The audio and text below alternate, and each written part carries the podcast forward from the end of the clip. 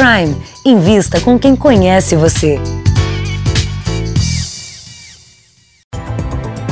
Presidente Bolsonaro sai do PSL e vai criar um novo partido. O que muda na vida dos trabalhadores com a nova Previdência? Polícia apreende uma tonelada de cocaína no Porto de Santos. Pesquisadores não recomendam o consumo de peixes de áreas atingidas pelo óleo. Senadora de oposição se declara presidente da Bolívia. E Evo Morales chega ao México. Pelé relembra milésimo gol feito há quase 50 anos. Na série especial, as mulheres estão bebendo mais e para elas o álcool é ainda mais perigoso.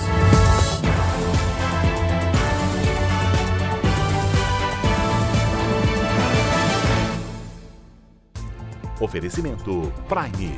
Invista com quem conhece você.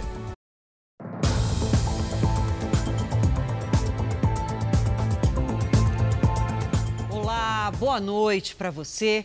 Já estão em vigor as medidas que pretendem ajudar jovens de 18 a 29 anos a conseguir o primeiro emprego. O programa lançado pelo governo reduziu a carga tributária das empresas e aumentou o crédito para facilitar a contratação de quem ainda não teve a chance de entrar no mercado de trabalho. Elizabeth deixou a Bahia no ano passado e se mudou para São Paulo em busca de trabalho. Hoje, aos 26 anos, é vendedora e se lembra de como foi difícil conseguir o primeiro emprego com carteira assinada. O primeiro emprego é muito difícil. Primeiro que as empresas normalmente elas sempre cobram a experiência. A gente não tem tanto, tanta abertura de começar com o que, só o que a gente sabe. É exatamente a falta de experiência que atrapalha o Maicon. Com experiência ninguém nasce, né? Precisa trabalhar para poder ter a experiência. O programa Trabalho Verde Amarelo, lançado pelo governo, pretende ampliar as oportunidades para jovens entre 18 e 29 anos que buscam o primeiro emprego formal. Entre as medidas está a redução de pelo menos 30% dos custos com a folha de pagamento.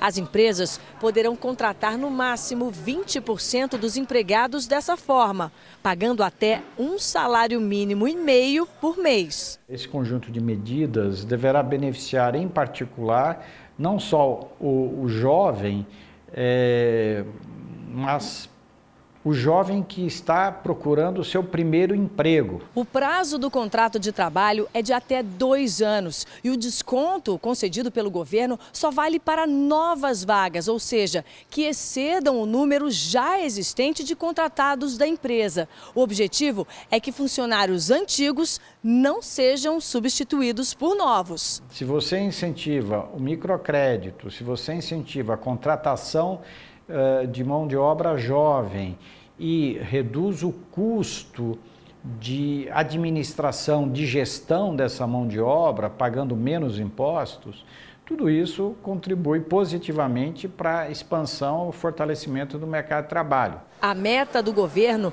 é que quase 2 milhões de contratações nessa faixa etária sejam feitas até 2022. Se você tem a condição de contratar mais barato, você contrata mais. Você contrata mais, você fatura mais. Então faz todo sentido para a gente ter uma redução tributária sim no pessoal. E o governo acabou com a multa adicional de 10% do FGTS para demissões sem justa causa. A mudança está na medida provisória do programa Verde Amarelo, publicada hoje. O adicional de 10% existe desde 2001 e não altera os 40% de multa que o trabalhador recebe quando é demitido. A Receita Federal apreendeu no Porto de Santos mais de uma tonelada de cocaína. A droga estava escondida em sacas de café. Antes de ser embarcado para a Bélgica, o container passou por um raio-x que detectou a anormalidade. Os agentes do Porto e da Receita Federal rasgaram as sacas e encontraram a droga embalada em meio aos grãos de café. No total, uma tonelada e 96 quilos de cocaína de diferentes cartéis da América do Sul. Ninguém foi preso. A apreensão de hoje representa 2% de toda a cocaína recuperada nesse ano em portos brasileiros. O valor da carga para o tráfico europeu é avaliado em aproximadamente 175 milhões de reais. Dados da Receita Federal divulgados ontem mostram que nunca se apreendeu tanta cocaína nos portos brasileiros como neste ano. De janeiro a outubro, foram 47 toneladas. 40% só no Porto de Santos. Quatro pessoas foram presas no Rio de Janeiro por fraudar licitações do governo do estado. Segundo a investigação, o esquema provocou um prejuízo de ao menos de 10 milhões de reais aos cofres públicos. A prisão do empresário Walter José da Silva aconteceu em um condomínio de frente para a orla de Niterói. O patrimônio dele chamou a atenção dos investigadores. Moto importada, casa de praia confortável em Angra dos Reis, com um iate e uma fazenda em Santa Maria Madalena, na região serrana, onde ele teria 1.300 cabeças de gado, o correspondente a 33 milhões de reais. Para a polícia, parte dos bens foi adquirida com as licitações fraudulentas. A investigação conjunta da polícia com o Ministério Público concluiu que o esquema envolvendo o empresário provocou um rombo no governo do Rio de mais de 10 milhões de reais. As fraudes aconteceram há três anos na gestão do governador Luiz Fernando Pezão.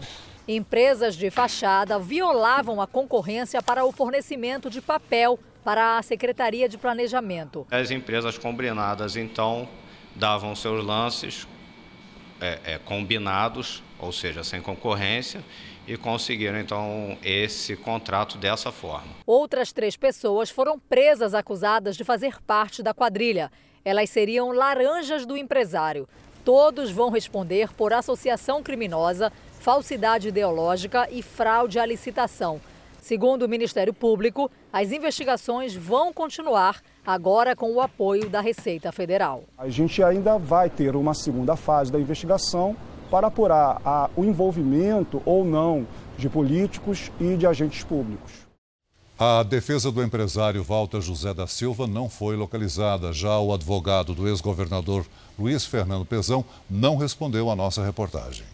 Agora vamos falar da realidade das 57 milhões de crianças e adolescentes do Brasil. O Unicef analisou dados dos últimos 30 anos e conclui: houve um grande avanço na garantia dos direitos básicos mas ainda há problemas muito graves. Vamos conferir os dados aqui comigo no telão, começando pelo que melhorou. A pobreza, que em 1990 atingia 70% dos meninos e meninas, hoje atinge 34%. Mas a pesquisa faz um alerta. Ainda são 19 milhões e 300 mil crianças e adolescentes enfrentando privações graves. A mortalidade infantil também caiu muito. Olha, nos anos 90, para cada mil nascimentos, 47 bebês morriam antes de completar um ano. E agora são 13 mortes. E esse avanço foi possível porque a situação melhorou muito nas regiões Norte e Nordeste. E para terminar, o dado mais alarmante, que piorou muito no Brasil: o número de crianças e adolescentes entre 10 e 19 anos assassinadas no nosso país. Mais que dobrou. Eram 5 mil mortes por ano há 30 anos e agora são quase 12 mil mortes por ano. E de cada 10 vítimas, 8 são negros, geralmente meninos pobres, moradores das periferias das grandes cidades. Pesquisadores contestam a informação oficial de que o pescado não representa risco para o consumo em áreas atingidas pelo óleo. Peixes e lagostas congelados de quatro estados do Nordeste foram analisados nesse laboratório. 21 amostras recolhidas de indústrias pesqueiras entre os dias 29 e 30 de outubro. O objetivo era testar se havia contaminação por petróleo. Em nota oficial de ontem, o Ministério da Agricultura, que encomendou o laudo, afirmou: os resultados revelam níveis baixos, não representando riscos para o consumo humano. Segundo os pesquisadores, o resultado do estudo não permite dizer que o litoral nordestino está livre de animais contaminados. Isso porque o laudo diz respeito apenas às amostras analisadas. Peixes frescos, frutos da pesca artesanal, não foram incluídos no teste. É preciso pegar outras espécies de peixe de outras áreas com, que tenham registro de maior impacto de óleo. Né? Não é que não deva consumir, mas quando for consumir pescado, você tem um cuidado de minimamente saber a origem dele, né? E, saber, e, e, avaliar se ele tem, se ele teve contato muito grande com óleo, o peixe ele vai ter cheiro, né? Então é um primeiro parâmetro a pessoa é, levar em conta. Hoje, o Ministério da Agricultura disse que as garantias dadas se referem exclusivamente ao pescado oriundo do Serviço de Inspeção Federal, ou seja, pescado que passa pela indústria. As coletas continuam. E concluiu: caso seja identificado eventual risco, isso será comunicado à sociedade. Mergulhadores da Marinha trabalham para tirar petróleo do fundo de um rio no extremo sul de Pernambuco. Só hoje foram retirados cerca de 100 quilos. O óleo invadiu o rio pela praia no ponto em que ele deságua no mar. O trabalho não é fácil. Com a água turva, não dá para enxergar praticamente nada. Tateando o chão, os mergulhadores tentam identificar o óleo que, em contato com a água doce, se deposita no leito do rio.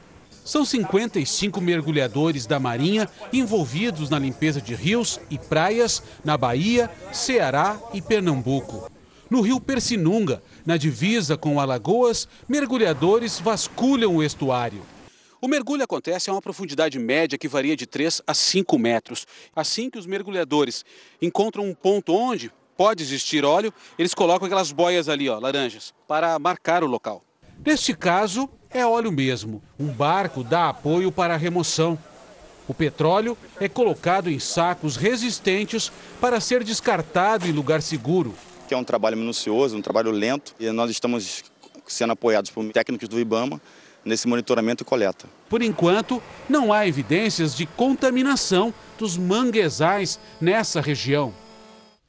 O balanço mais recente do Ibama diz que o óleo atingiu quase 500 praias em mais de 100 municípios desde o dia 30 de agosto. As tartarugas são os animais marinhos mais afetados. Por isso, os locais de desova estão sendo monitorados com atenção redobrada.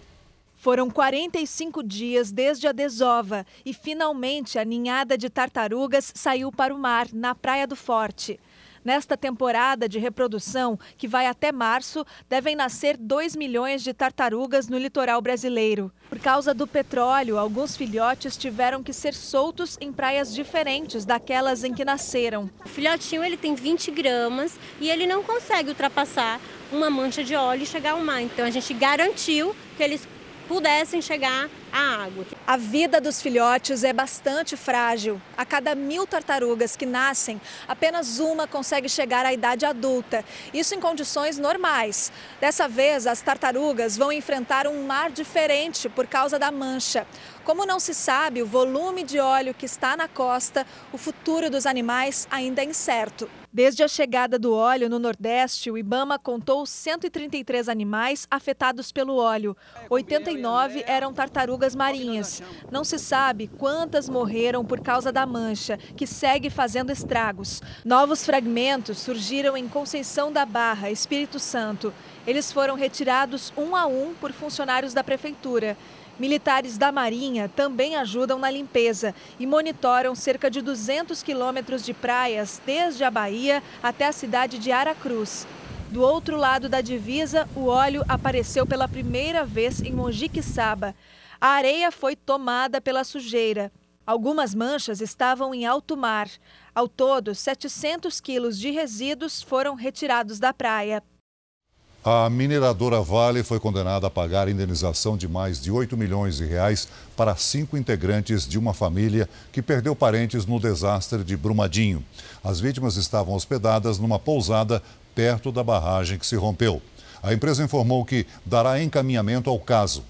A mineradora já havia sido condenada a pagar quase 12 milhões de reais em setembro a um outro lado da mesma família. Vamos falar agora da crise na Bolívia. A senadora de oposição a Evo Morales, Janine Anhes, se declarou a nova presidente interina do país. Vamos ao vivo, direto a La Paz, falar com o nosso enviado especial, Fábio Menegatti. Boa noite para você, Fábio. Situação bastante tensa por aí ainda, né? Olá, Adriana, boa noite, boa noite a todos. Eu estou em frente ao Palácio Presidencial, que permanece cercado pela polícia. Isso porque manifestantes tentaram invadir o local ao longo de todo o dia. Nem a renúncia de Evo Morales, nem a posse de Jeanine Anhes foram confirmadas pelo parlamento, mas ela promete fazer o possível para pacificar o país e tem, inclusive, se comprometido em convocar novas eleições. E hoje pela manhã, La Paz até experimentou um pouco de normalidade, com carros circulando e alguns serviços sendo é, retomados. E o Congresso, que tem a responsabilidade de apontar um sucessor para o ex-presidente Evo Morales, concentra agora toda a atenção política deste momento. Veja na reportagem. A capital da Bolívia amanheceu com caças sobrevoando a cidade. Blindados patrulham pontos estratégicos. As Forças Armadas anunciaram apoio à polícia para combater a onda de violência. Apoiadores de Evo Morales protestaram e foram contidos neste ponto da capital.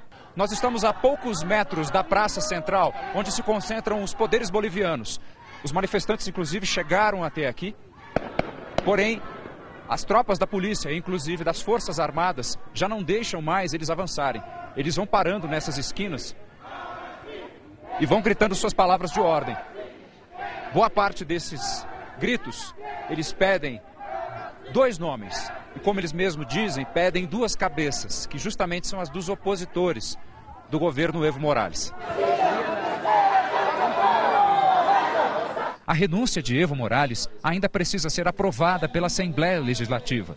Enquanto isso, Evo Morales chegou ao México em um avião do governo mexicano e, assim que desembarcou, afirmou que sua vida foi salva. Me salvou a vida.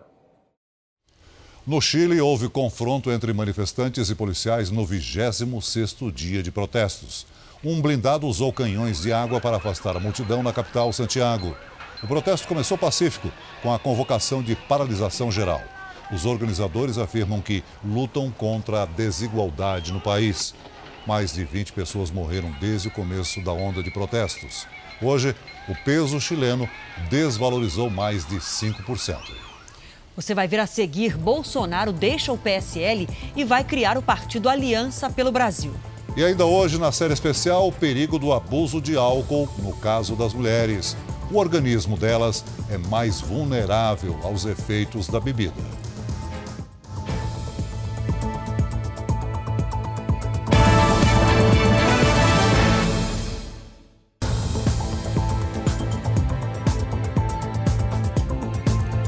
O Congresso Nacional promulgou hoje a reforma da Previdência. As novas regras já começam a valer em todo o país. O governo espera economizar em 10 anos cerca de 800 bilhões de reais.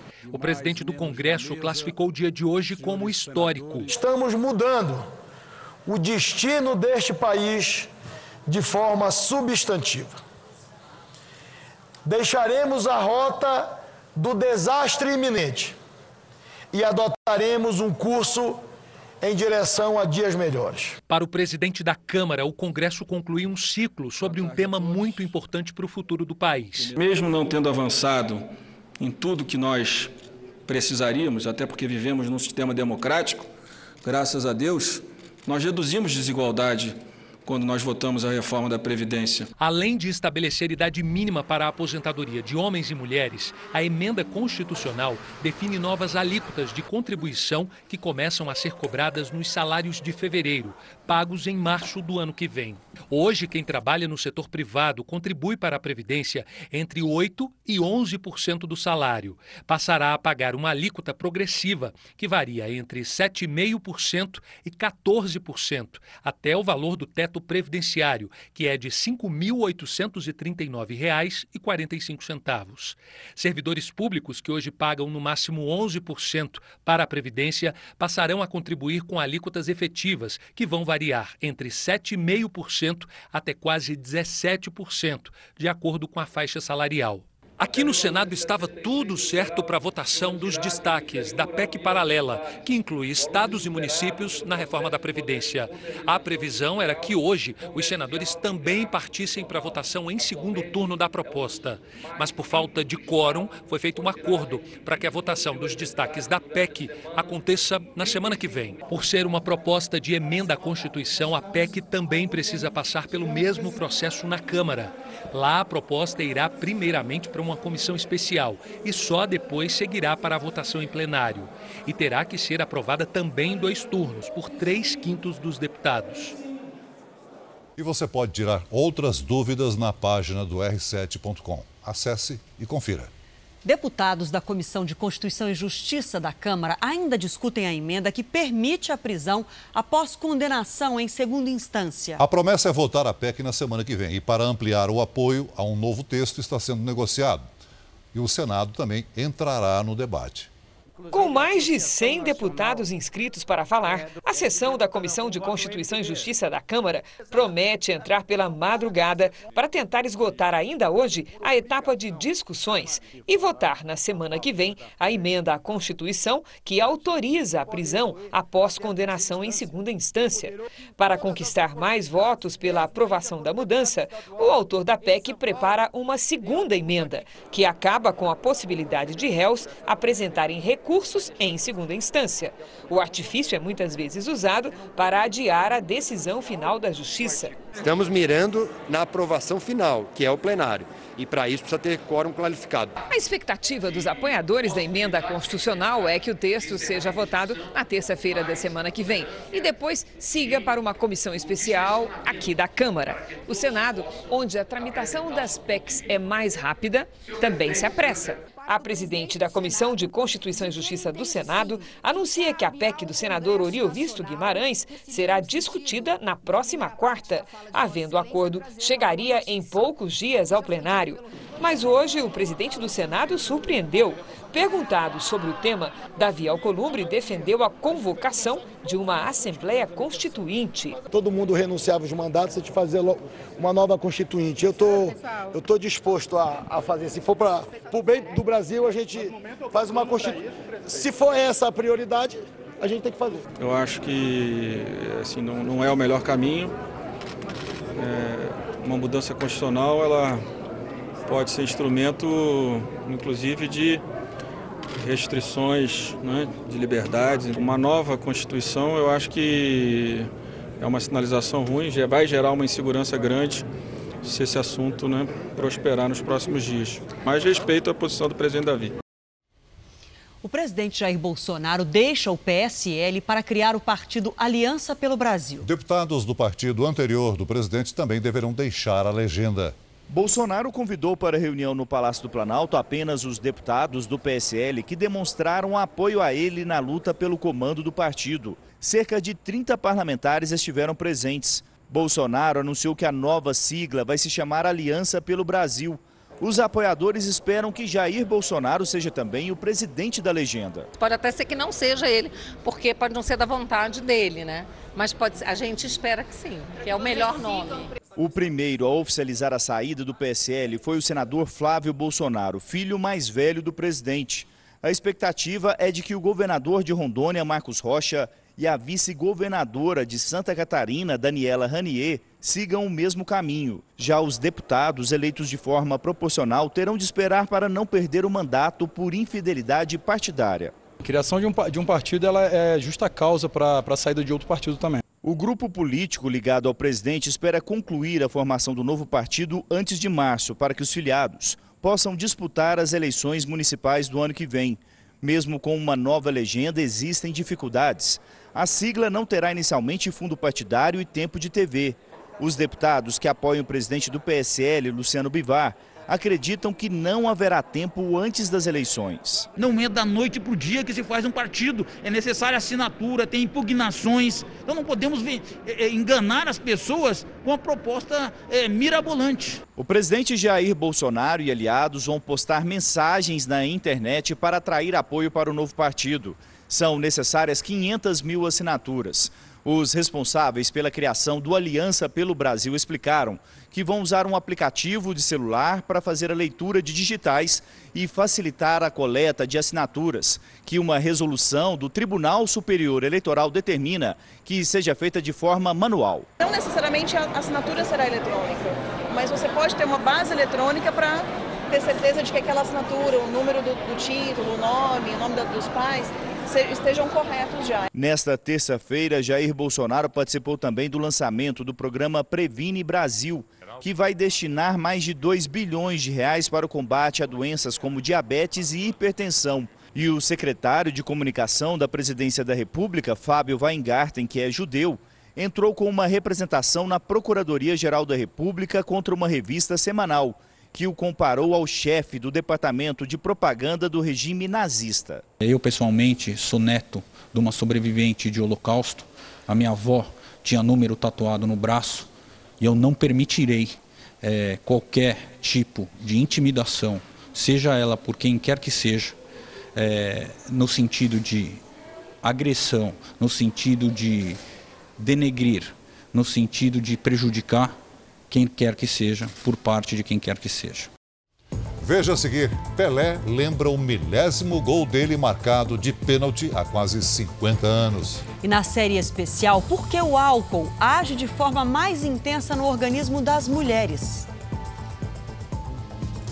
É um pouco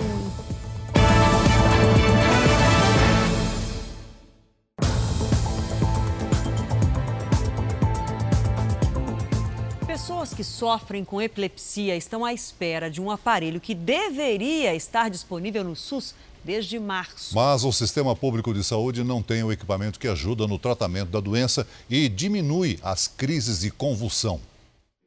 A cicatriz simboliza o início de novos tempos. Júlio implantou no tórax, embaixo da pele, o que a medicina chama de marcapasso cerebral.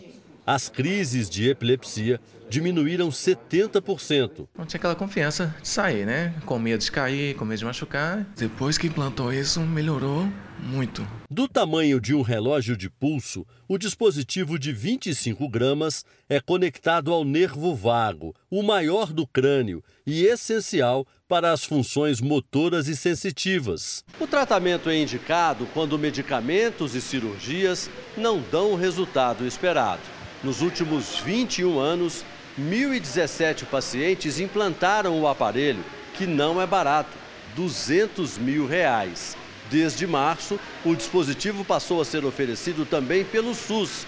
O problema é que o sistema público de saúde não tem estrutura para atender a demanda. Em nota, o Ministério da Saúde atribui a demora em todo o Brasil à alta complexidade do procedimento, que requer material específico produção e entrega planejada pelas empresas fornecedoras. Enquanto esperam, os que não podem pagar recorrem à justiça. Adriane conseguiu uma liminar para o filho João Paulo ter o aparelho. Eu acho esse equipamento mágico. É, é pena que o governo é, demore tanto para prestar esse serviço para nós e a gente tem que ter essa guerra judicial. Os dois suspeitos de praticar injúria racial contra um segurança do Mineirão no clássico de domingo prestaram depoimento hoje. Natan Siqueira da Silva, de 28 anos, e o irmão Adrier Siqueira da Silva, de 37, chegaram à delegacia por volta de meio-dia.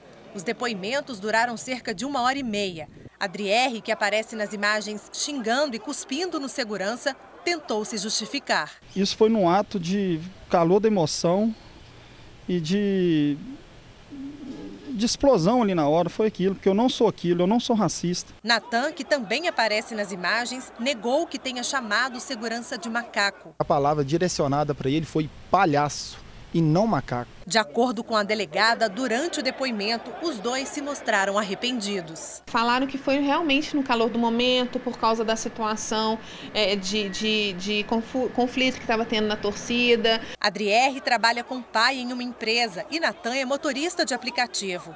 Além deles, outras duas testemunhas também prestaram depoimento. A polícia agora aguarda a análise das imagens para concluir o inquérito. Os dois devem responder pelo crime de injúria racial, em que se ofende a dignidade da vítima com palavra depreciativa referente à raça e cor.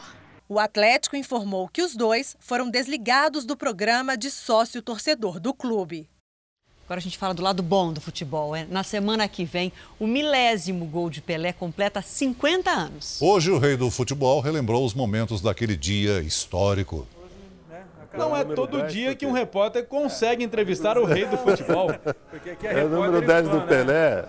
É. Pô, número 10, por que número 10, né? Pelé completou 79 anos no dia 23 de outubro. Meses atrás teve problemas de saúde e foi obrigado a cancelar eventos importantes. Ainda bem que Deus mandou, uh, mandou a cobrança só depois que eu parei de jogar futebol. Mas graças a Deus a saúde está boa. Só essas contusões que estão me, me fazendo talvez me preparar para a próxima Copa, mas vamos ver. Na próxima terça-feira, o milésimo gol completa 50 anos. Foi de pênalti contra o Vasco no Maracanã. O que ele se lembra daquele dia? O medo de errar. Aí eu comecei a tremer, porque aí, aí realmente quando eu vi o time do Santos lá atrás, que eu falei, caramba, porque eu estava arrumando a bola, eu não percebi. Quando eu voltei para tomar uh, espaço, pô, falei, pô, nunca tinha acontecido aquilo. Esse foi o pior momento para mim, mas, pô, graças a Deus, saiu. Após o gol mil, Pelé pediu para que todos cuidassem das crianças. E hoje, qual o desejo do rei? A geração daquela, daquela época agora já está um pouquinho melhor, mas a gente ainda tem problema sério que se desse, se eu tivesse no jogo e tivesse um momento daquele, eu ia pedir novamente, né? No fim da reportagem, ganhei o maior presente que um fã pode esperar: um autógrafo do obrigado. Rei Pelé. Muito obrigado. Mauro. E nós queremos saber qual foi o seu milésimo gol. É isso mesmo, queremos que você nos conte um momento de superação, um divisor de águas na sua vida. É só usar a hashtag você no JR. Vale mandar texto, mandar foto e vídeo também. Previsão do tempo agora, os temporais diminuíram no Rio de Janeiro. Por outro lado, choveu em cidades do Espírito Santo que não registravam chuva forte há mais de três meses. Lidiane, boa noite para você. Vamos começar explicando por que, que esses temporais são causados? Vamos lá, Adriana. Boa noite para você, para quem nos acompanha também. São os ventos que sopram a umidade do oceano contra a costa e formam as nuvens. Amanhã tem risco para temporais entre o sul e o sudeste. Chove forte também nos estados do centro-oeste. O mar fica agitado entre o Rio Grande do Sul e o Espírito Santo, com ondas de até 2 metros e ventania de 70 quilômetros por hora. Faz sol do Amapá até o Rio Grande do Norte, descendo pelo interior de Goiás e o norte de Minas. Em Florianópolis, chove o dia todo e faz 23 graus. Em Natal, sol com 32 e até 35 graus em Cuiabá. Tempo delivery? Vamos. Três pedidos para você hoje. A gente começa com o Ismael, de Cedro de São João, Sergipe. Olha só, Ismael, 33 graus para cima por aí e nada de chuva até o fim de semana para você. Conterrâneo aqui na área, o Edson Nicomedes, que é de Uberlândia, Minas. Edson, amanhã ainda não chove aí e faz 33 graus. Depois pegue guarda-chuva. Agora uma menina, Sofia Carvalho, de São Gonçalo, no Rio de Janeiro. Vamos lá, Sofia. O tempo segue nublado em São Gonçalo. Amanhã faz 27 e tem previsão de temporais na sexta-feira, viu? Em São Paulo, o céu fica encoberto e pode até ter uma chuvinha à tarde. Máxima amanhã de 29 graus, Adriana. Tá Até certo. amanhã. Obrigada. Até Boa amanhã. Dados médicos de milhões de pessoas dos Estados Unidos podem ter sido compartilhados pelo Google sem o consentimento delas. Segundo o Wall Street Journal, um dos jornais mais importantes do mundo, a gigante de tecnologia participa de um projeto secreto com uma companhia de saúde. O projeto Nightingale estaria recolhendo dados de diagnósticos médicos, exames laboratoriais e registros de hospitalização para construir um histórico completo de saúde de milhões de americanos, em conjunto com a organização Ascension, que opera 150 hospitais dos Estados Unidos. As informações estariam sendo coletadas e compartilhadas sem o consentimento ou conhecimento dos pacientes. Segundo a denúncia, o projeto começou no ano passado e faz parte dos esforços do Google de entrar no setor de saúde. A ideia por trás do projeto seria usar os dados para criar um software que usaria inteligência artificial. Supostamente, o objetivo seria melhorar o atendimento em hospitais. Mas a notícia levantou preocupações em relação à lei federal que garante sigilo entre médico e paciente. Em nota, a Ascension disse que trabalha com o Google para otimizar a saúde e o bem-estar de indivíduos e comunidades e para fornecer um portfólio abrangente de recursos digitais que aprimoram a experiência dos consumidores, pacientes e fornecedores clínicos. Mas nem a Ascension nem o Google comentaram a quebra da privacidade dos dados dos pacientes. Em Hong Kong, policiais e manifestantes entraram em choque após mais um dia de protestos. Segundo as autoridades, a violência dos atos deixou a cidade à beira de um colapso. Ruas foram bloqueadas e a polícia usou bombas de gás lacrimogênio para dispersar a multidão. Um dos manifestantes usou um arco e flecha para atingir os policiais. Os manifestantes foram às ruas um dia após um policial atirar num ativista queima-roupa e um apoiador da China ser incendiado. A líder de Hong Kong voltou a afirmar que não cederá aos protestos. Tensão no Oriente Médio, extremistas da faixa de Gaza lançaram uma série de mísseis contra Israel após o exército israelense bombardear e matar um líder fundamentalista.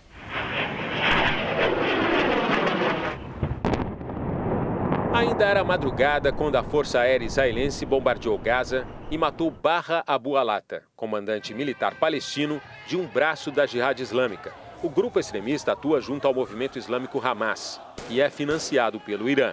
No ataque também foi morta a mulher do militante.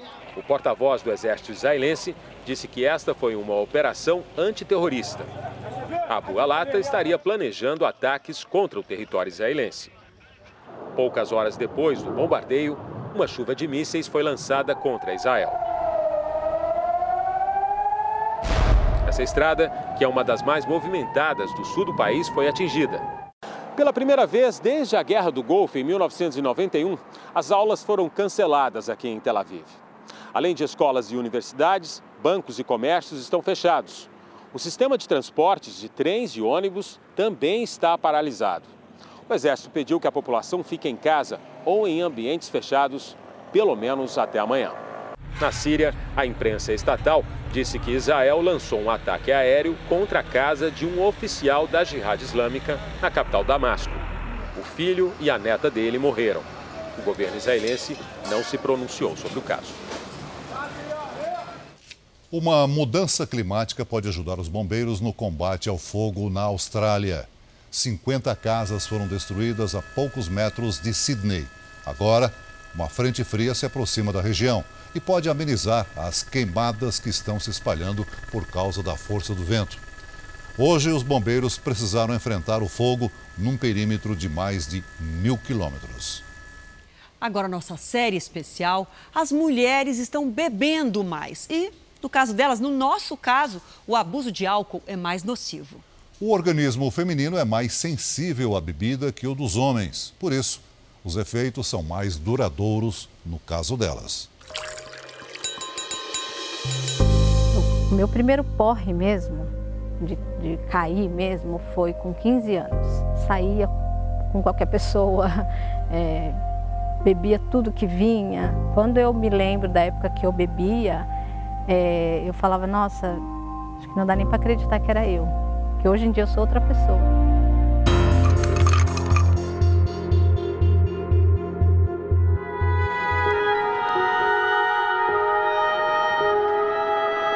Só um passo a mais. Meu fundo de poço é, foi triste. Eu estava no viaduto, com o pezinho lá em cima, eu ia me jogar Aí alguém falou para mim: seu filho vai morrer de fome se ele ficar sozinho. Ela tinha deixado para trás o bebê recém-nascido. Desistiu do suicídio ao pensar na criança. Eu voltei para dar de mamar pro meu filho que estava lá me esperando, todo arrumadinho, todo limpinho, me esperando. As cenas refletem uma mudança de hábitos e costumes. As mulheres saíram de casa ganharam um mundo com todos os benefícios e riscos que isso significa.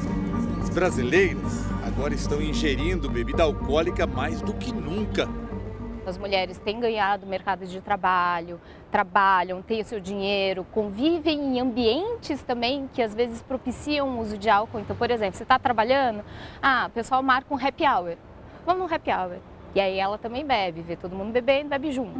Como aconteceu com o cigarro, os fabricantes de bebidas tentam associar o consumo de álcool à nova autonomia das mulheres, mas sem fazer o alerta.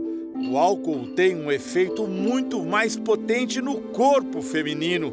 Elas ficam embriagadas com menos doses e se tornam vítimas da dependência mais rapidamente. A mulher bebe e o álcool faz mais efeito porque ela tem menos água no corpo do que o homem. Na hora de digerir o álcool, outra grande diferença entre o homem e a mulher, por causa de uma enzima no fígado. A gente não metaboliza, a gente não processa o álcool da mesma velocidade que os homens. E o álcool também causa maiores danos às mulheres, porque produz substâncias tóxicas a partir de dois hormônios, o estrógeno e a progesterona. E essas substâncias tóxicas no cérebro vão alterar o funcionamento desse sistema nervoso. Sono, capacidade cognitiva da mulher, a capacidade. Memória. Memória, a capacidade de tolerar o estresse. É por isso que as mulheres que consomem de 3 a 5 doses diárias de álcool têm 40% mais chance de ter câncer de mama. Risco de cirrose é três vezes maior do que nos homens. A compulsão é coberta de culpa, vergonha. O beber escondido dura semanas, meses, anos. As mulheres alcoólicas demoram muito mais tempo para pedir ajuda. No auge do alcoolismo, a gente não, não entende o que está acontecendo, né? Eu fui entender depois que eu entrei em recuperação, tudo que eu tinha feito, porque eu só pensava em beber, é uma obsessão, né, para mim. E eu achava e tudo que eu sentia era meio que anestesiado pela bebida. Por trás do papel de dona de casa, a mãe escondia dos filhos a doença. Tentava disfarçar de todas as formas possíveis. Então eu escondia pela casa a bebida, né? Eu escondia dentro de armário, aquela confusão, aquelas brigas, tudo. Eu comecei a, a colocar dentro do, da lata de lixo. Na família da enfermeira bem-sucedida, muitos casos de alcoolismo, ela confessa que foi bêbada trabalhar na UTI neonatal. Dos 28 anos aos 30 foi meu fundo do poço. Muitas vezes fui trabalhar tribêbada, escalada numa UTI de berçários. A minha sorte, né, é que as colegas, entre aspas, seguravam o plantão e eu ficava tomando soro glicosado. Então perdi a censura da responsabilidade. São mulheres de origens diferentes que compartilham uma história em comum. Elas buscaram ajuda em centros de apoio para alcoólicos. O álcool é, foi para mim, durante no início, obviamente, uma forma de eu lidar com as minhas emoções, uma forma de eu lidar com as minhas frustrações, né, com, meu, com a minha depressão. A mãe, que por pouco não cometeu suicídio, até hoje sofre as consequências. Bebi e fumei muito na gravidez. Então, mais uma culpa é mais uma culpa. Mulheres grávidas não devem consumir qualquer quantidade de álcool. Zero? Zero, zero, zero. Porque o que acontece? O álcool atravessa a placenta, chega no feto. Pode trazer consequências muito nocivas. No ápice do descontrole, a mãe trazia os filhos da escola dirigindo alcoolizada. Eu não sei como eu não bati o carro, eu não sei como não houve um acidente. Então eu agradeço muito a Deus por isso, mas poderia ter acontecido. O registro de tentativas de suicídio se multiplica por quatro. No caso das mulheres que abusam do álcool, todas aqui se consideram sobreviventes. Eu faço tratamento, acompanhamento médico, faço atividade física, tenho uma vida normal, aos 65 anos, fiz a, a, a quarta, quinta, sexta, sétima, primeiro, segundo e terceiro ano. Tenho mil motivos para beber e dois mil para não voltar a beber. Eu não troco meus piores dias de hoje, parado de beber, que todo mundo tem, pelos melhores bebendo, que foi tudo, tudo fingimento. Como é que você fez para lidar com isso? Eu me perdoei pelo mal que eu havia causado a mim, primeiramente, depois aos meus filhos. Uma novidade importante: a partir de dezembro, o JR vai começar mais cedo, às 7h45 da noite. É, o nosso encontro vai ser logo após o Cidade Alerta. O compromisso com a notícia continua o mesmo, é o JR que você já conhece e confia. Em dezembro, logo no início da noite. O Jornal da Record de hoje termina aqui. Você pode assistir a edição na íntegra no Play Plus. E não se esqueça, o Jornal da Record também tem versão em podcast. É só acessar o Play Plus e as nossas, as nossas outras plataformas digitais. E à meia-noite e meia tem mais Jornal da Record com o Sérgio Aguiar. Fique agora com a Fazenda ao vivo com o Marcos Mion. A gente volta a se encontrar amanhã. Até lá. Boa noite e até amanhã.